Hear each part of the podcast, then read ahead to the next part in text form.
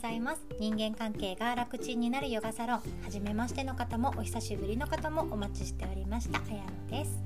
では今日も早速始めていきましょう。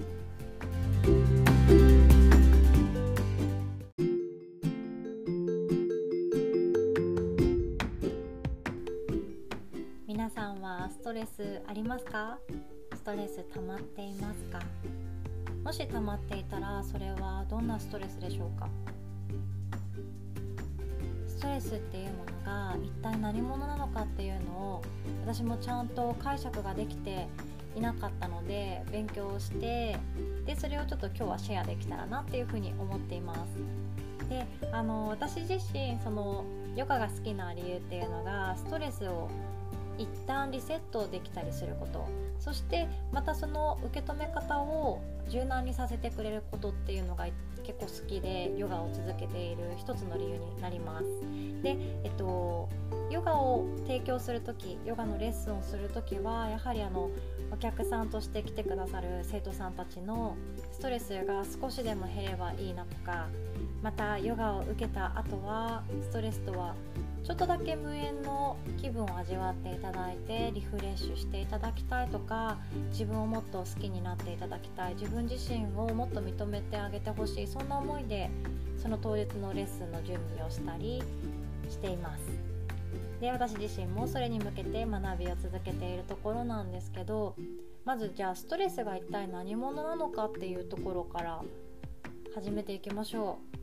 でこれ私じゃなくてあの心理学の心理学者の人があの研究していることなんですけどあのストレスストレスっていうものが一体何かっていうとそれは心と体に与えられる刺激そのもののことなんですね。なのでいいことも悪いことも心と体があの複雑に動いたり舞い上がったり心が波波っていうかざわついているそんなことが全てストレスの正体になっているそうです。ただ私たちがストレスっていう言葉を使う瞬間が何ていうかちょっと不快な時が多いからそのストレスっていう言葉が一人歩きしてしまってるんだなっていうことに気づかされました。例えばあのどういう時にストレスを感じ感じるだろうって思って考えてみるとその満員電車とかあとは苦手な人怖い上司とご飯行くとか外勤2人だけで行くとかね、そんな時もちょっとストレスですよね。前日から眠れないかもしれない。私だったら。であとあの高速道路がずっと車動かない状態とかもう子供がこれが欲しいって泣きわめいている状態とかもうそれもちょっとストレスになっている人いるかなって思います。で私自身はその誰かと比べてしまうストレスとかあとは仕事している時だったら仕事が終わらないストレスとかすごく感じていました。あと眠れないストレスそれもあったしあとは何でしょうね感覚がちょっと合わないとか価値観が合わない人と一緒にご飯を行く。休日にプライベートにお金を払って食べる食べ物がその価値観が合わない人とのおしゃべりで埋め尽くされている状態とかは結構ストレスでした。皆さんはいかがでしょう？でそんな感じでストレスストレスって言ってしまうんですけどそのいいストレスっていうのもあります。心と体に受ける刺激がストレスなのでいいストレスもあります。例えばその、えーと、上司から大きなチームリーダーを任されたり昇進したりご栄転があったりそういうこともストレスだそうです。あとは翌日がデートの日の前日何着ていこうとかそういう状態もストレスだしあの夏休み前とかもストレスみたいですよ。ハッピーなストレスですよね。なんかそういう楽しくってドキドキワクワクするそういう心が何ていうか浮いていて地に足がついていない状態もストレスとして受け止めているみたいです心自体は。なので一概にストレスイコール悪いものもう消し去らなきゃいけないものっていうわけじゃないんですね。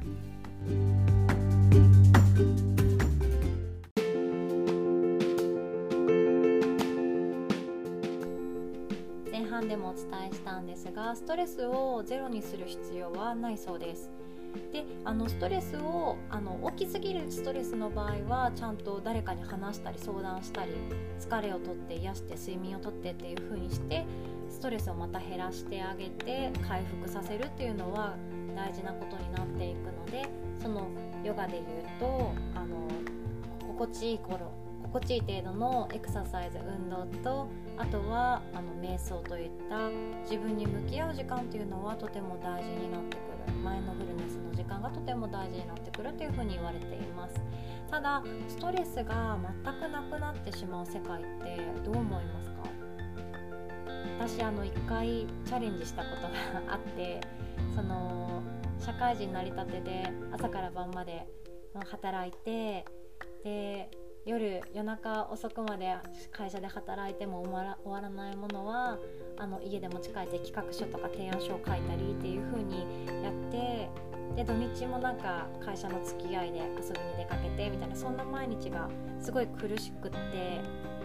でそれが私の中でストレスだって自分で分析してしまったがゆえに1回ストレスって思ったらもうそれが全てがストレスになっちゃったんですよね。であのー、お盆とか年末年始に実家に帰ってゆっくりとぐうたらさせていただいてたんですけど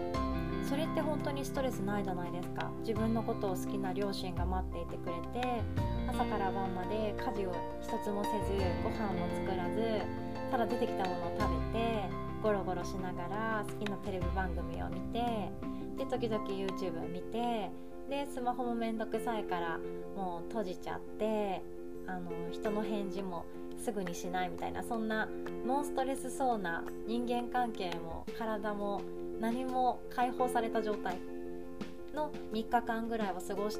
てたんですけどそうすると幸せになれるかなと思ったら逆に今度は自分に不安感を抱いたのを覚えています。なんというか心細いというか寂しいというかあのストレスを感じる時って心の筋トレっていう風に成長している時なんですよね。だから成長が何もない3日間は本当に寂しくって自分自身がちょっと嫌になりそうになりました。不安になりました。でもその時間があるからまたよし頑張ろうって思えるのでその3日間は私の1年の中のあのデトックスストレスをデトックスする大切な3日間だったんですけどそれが毎日続いたらちょっとなんか人格が壊れちゃいそうって思うくらいあれは3日間ぐらいがちょうど良かったなっていうふうに思います。ダメ人間に本当になりそうな手前でした。っていうのもあってあのストレスを感じる人っていうのはあの結果達成感や幸福度が高い人だそうです。これはあの心理学の研究でも出ているそうなんですけど幸福度が高くて自分は幸せだっていう自己肯定感がちゃんとあってであの社会的にもあの私はちゃんと何かを成し遂げているっていうようなそういう幸福度が高い人っていうのはストレスも高く感じているだからストレスがゼロだと今度は空虚的になってしまってあの自分が何者かわからないって思ってしまうかもしれないので意義のある生活を送っている方は程よいストレスがあるそうですだからストレスはゼロになってしまうと本当に達成感がゼロになってしまってあの体のエネルギーも何も味わえなくなってしまうのであのストレスをもう全て排除しなきゃいけないというふうには思わなくていいんですね。不安や心配怒りっていったストレスいろんなもの感じると思うんですけどそれが一体どういう時にどういうものでで自分にとってどう受け止めているかっていう風にちゃんと分析してあげてそのストレスをチャンスだと思って自分の生活に生かすっていうのがとても大事になってくるそうなんです。で男性の場合はそのストレスの解消があのランニングとか筋トレ体を動かす系のことが良かったりあの女性の場合はあとおしゃべりですよね。誰かに何かを話してとか相談してっていうのが一番の解決法になりやすかったりするのでそれをどんどん使っていきましょう。自分で抱え込まず時にはヨガをして自分は自分でいいんだよっていう思えるような時間を作っていきましょう。長々となりましたが最後までお聴きくださりありがとうございました。今日も良き日をお過ごしください。ではおしまい。